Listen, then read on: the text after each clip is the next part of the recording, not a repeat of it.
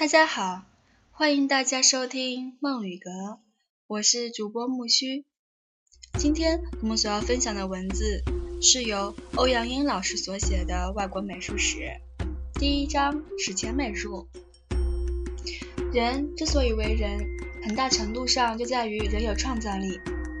在人的成长过程中，创造无无疑发挥着不容置疑的关键作用。人类文明史始终是与人类创造力的发展联系在一起的。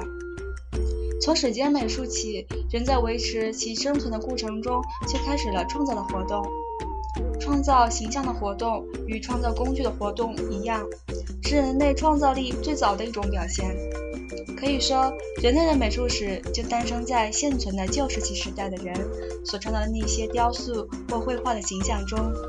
他们不单为后人提供了认识当时人类生活的宝贵资料，而且为后人提供了认识人类最初的美术活动的生动例证。在德国一处洞穴里发现猫科动物头与人体相结合的立像，是迄今为止年代年代最久远的雕塑。这个用猛犸象牙雕刻的奇特形象，究竟蕴含着何种意义，今天尚不清楚。但要创造这样一个并不存在的奇特形象，肯定要花费心思，要有技艺才能做到。从中不难感受到原始人神奇的创造力。比这件象牙雕晚出现的一批所谓的维纳斯像，既有圆雕也有浮雕，它们的意义和功能显然要比这个奇特的人兽会合体清楚。发现于奥地利的。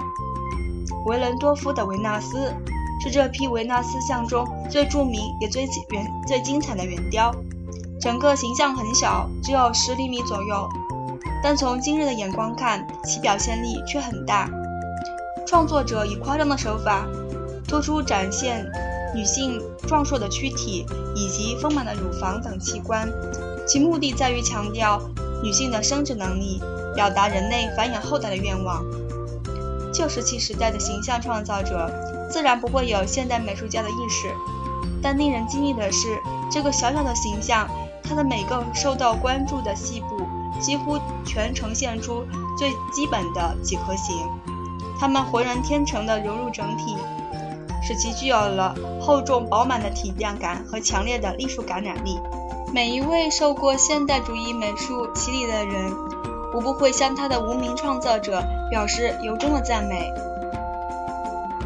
与这个裸女圆雕相呼应，还有从法国洛塞尔发现的裸女浮雕。这件被称为洛塞尔的维纳斯的浮雕，在塑造裸女形象时，同维伦多夫的维纳斯相似，也有着力突出女性的乳房、盆骨、阴部等位置，其目的也在表达繁衍后代的理想。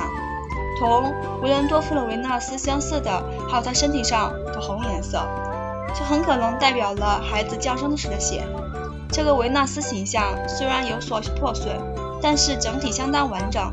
由于他右手拿着兽角，有时也会被称作直角的维纳斯。原始人对自身的关注之情，也体现在一个微小的牙雕年轻女人身上。与前述两件作品不同，它创造者更细致地塑造着女人头像，工整的网格状处理使她的发型优美地垂落在双肩，衬托出她的椭圆形脸庞。现在只能看到标志脸庞基本结构的眉弓和鼻子，那效果近似现代雕塑。当初眼睛和嘴巴也许是画上去的。创造这个女人像的原因何在？是否是真人写照？是否有审美作用，一时难有确解。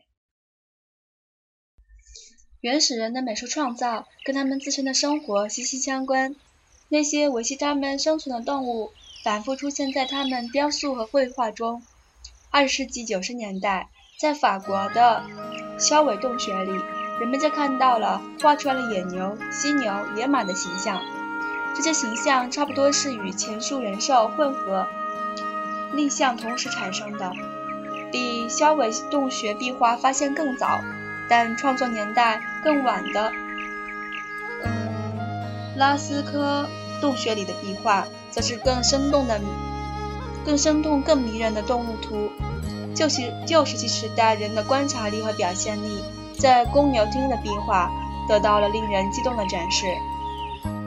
旧石器时代的画家显然十分的熟悉他们猎手的对象，仅用寥寥几笔，加上有限有限的颜料，公牛形象就活灵活现地呈现在壁画上，让人相信他们的真实的存在。出现在这里的众多动物形象，那些有有些部位还有相互交叠的痕迹，很可能是不同人在不同时期共同画成的。这样的绘画并非现代意义的美术作品，其功能不在于审美，而在召唤，让创造者与其同类有更多的机会获得更多的动物。巫术之类的手段在原始社会中一时发挥着重大作用。许多今天视为文艺创造的活动，在当时往往不过是巫术之类的表现形式。严格的说，那时并无现代意义上的美术。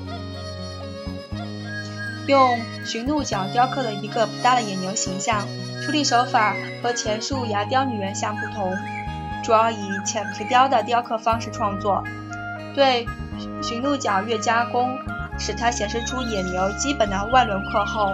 创作者便在这块鹿角上精巧地刻出野牛的头部细节，也许是受到了什么刺激，这头野牛突然地转过头来观察发生的情况，瞬间的动作神态如此生动真实，再度体现了原始美术家对动物深刻的体验和敏锐的观察。另一组野牛的形象也应当算成浮雕，只不过是高浮雕。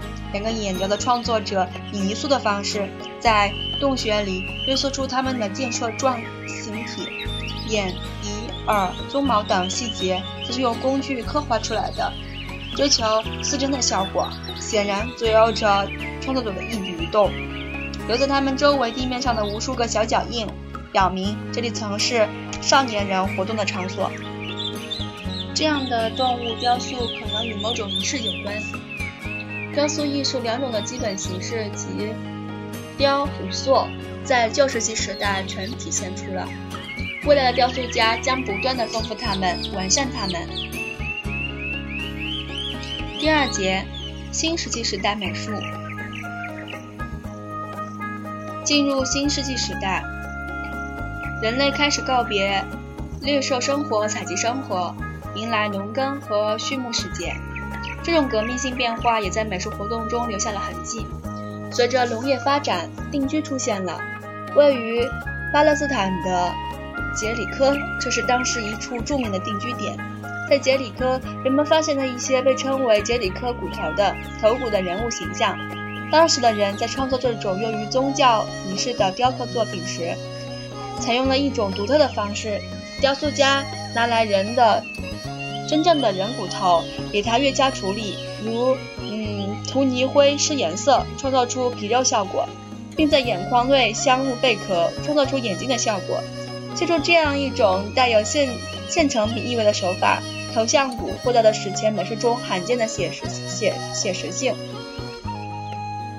新世纪时代的人物雕塑，更常见的还是用夸张、变形、概括、抽象这类方式创造的。无论在法国发现。素食女像，还还是在罗马尼亚出土的陶土男像和女像，从本质上说，与维嗯维伦多夫的维纳斯一脉相承的。目目的并不是在于创造一个与真人相似的形象，不过后者更具有抽象性的前者相比，显然洋溢着更多的生活气息。从一男一女几何形意味明显的形体动作中。不难窥到其创作者对现实人物生活状态熟悉的程度。离开亚欧大陆，来到英国，在南部的索尔兹伯里平原，人们能看到一处壮观的新石器时代遗迹，就是大名鼎鼎的斯通亨治巨石阵。这种用于宗教仪式的建筑，由极其粗大的石块做环状排列，形成了气势宏伟的圆圈。其中央由巨石坊组成的马蹄形布局，建造这个巨石阵的石块最高超过七米，外圈石块为六米高，每块重达五十吨。在工程技术极不发达的四千年代前，究竟是如何在索尔兹伯里平原上立起这个宛如天外来客的巨型石阵，真是个谜。有人把这看作成信仰所致，事实不会这么简单吧？岩石壁画是不同于洞穴壁画的一种新石形式，它画在易于接触到的、有所内凸的嗯岩壁上。看一下妇女与动物，会了解到这类壁画的特点。旧石器时代，人靠猎手为生；进入了新石器时代，人定居下来后，与动物的关系发生了显著变化，畜牧开始出现。这个画面就反映了人类生活的这一种新形态。妇女站在一群牛旁边，她们当然不是要猎杀它们。画面前景处的这群牛的形形体明显大于中景处的动物，很可能画家想借此暗示空间的远近。与旧石器时代的绘画相比，经营画面的倾向突出了许多。在土耳其的恰塔尔修与亦有嗯或亦有加泰土丘的。有一处著名的新石器时代遗址，当时的建筑、雕塑、绘画一应俱全，不少可称为新石器时代的美术的精品。跳舞的猎人在浅米色的平涂背景上，浮现出同样平涂的红色人物形象，栩栩如生地表现了人富有生命力的运动状态。第三节，青铜时代美术。利用青铜这种金属材料创造劳动的工具、生活用具、武器等物品，标志着人类进入了一个更新的历史阶段。青铜时代的美术家自然会感受到青铜不同于石、粘土、颜料之类的材料的特性，从而尝尝试着这种新材料的艺术表现力，创造新的形象、新的作品。马与太阳马车是丹麦发丹麦发现的一件作品。他们表展现出当时斯堪迪嗯纳维亚雕塑品已达到相当惊人的高度。